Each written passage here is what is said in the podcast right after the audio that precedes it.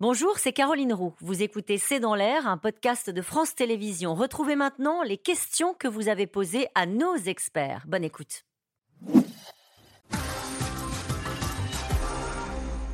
Le portable de Lina a-t-il été géolocalisé?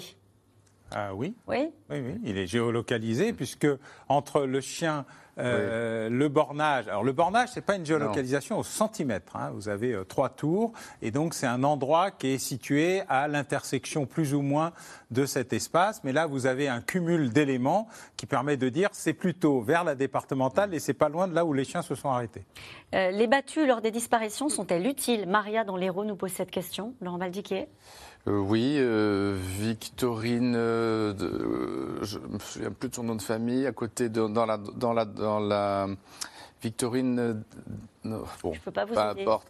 À côté, sais pas si de, à vous- côté de Lyon, 50 km Ouais. de Lyon, il y a deux ans.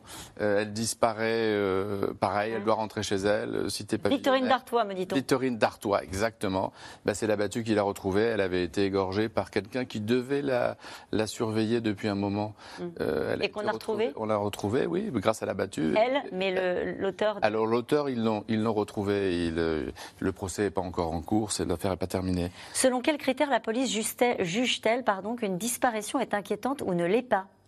Ben, c'est en fonction des éléments qui permettent de dire euh, téléphone, pas téléphone, engueulade, pas engueulade, situation familiale, pas Oui. situation- Désormais, on recherche aussi ce qui s'est passé sur Internet, le- le- le- le- l'historique des éléments, des échanges.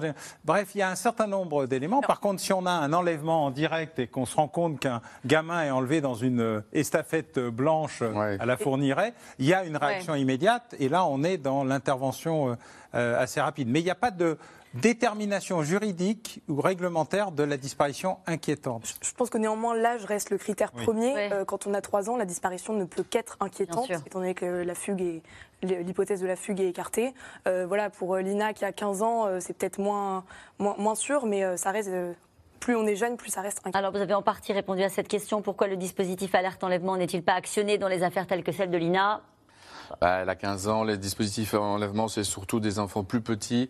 Et quand on- il y a gros soupçon de, de, de, de dispute entre les parents. C'est- Il faut, il faut, d'abord qu'on ait des éléments d'identification de l'agresseur, de celui qui a enlevé la personne, Oui. parce que la crainte qu'on a en faisant alerte enlèvement, c'est que euh, euh, l'agresseur tue.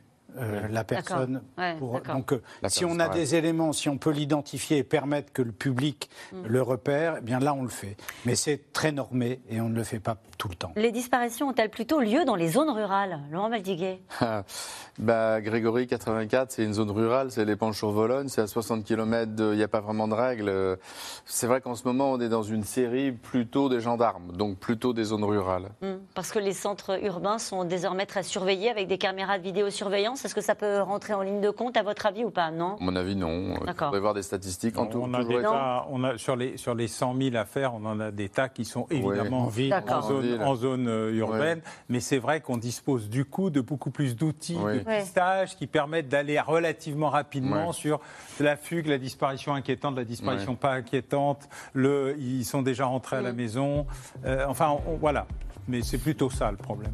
Gérard, en Haute-Vienne, toutes les maisons du Haut-Vernay ont-elles fait l'objet d'une perquisition? Oui. Oui. Il s'agit de visites domiciliaires, vu que les, les habitants ont d'eux-mêmes ouvert la porte. Donc, c'est pas des perquisitions. euh, Allez, le une dernière question rapidement. Pourquoi certaines disparitions sont-elles beaucoup plus médiatisées que d'autres? Ah, il faut de l'émotion. Quand il y a de l'émotion et du mystère, c'est deux ingrédients du fait divers. Euh, ça passionne la France entière. Mhm. Merci à vous tous d'avoir participé à cette émission. Il est l'heure de retrouver Anne-Elisabeth Lemoine et toute l'équipe de C'est à vous. Bonsoir Anne-Elisabeth, au programme. Bonsoir Caroline. 20 minutes de chant homophobe dimanche soir au Parc des Princes à la fin du Classico PSGOM et des réactions en cascade depuis. La ministre des Sports demande des sanctions disciplinaires et judiciaires. Le journaliste Daniel Riolo était présent ce soir-là. Il nous explique pourquoi il est si difficile de mettre fin à ces dérives. Bonne émission à vous. On se retrouve demain dès 17h30 pour un nouveau C'est dans l'air. Belle soirée.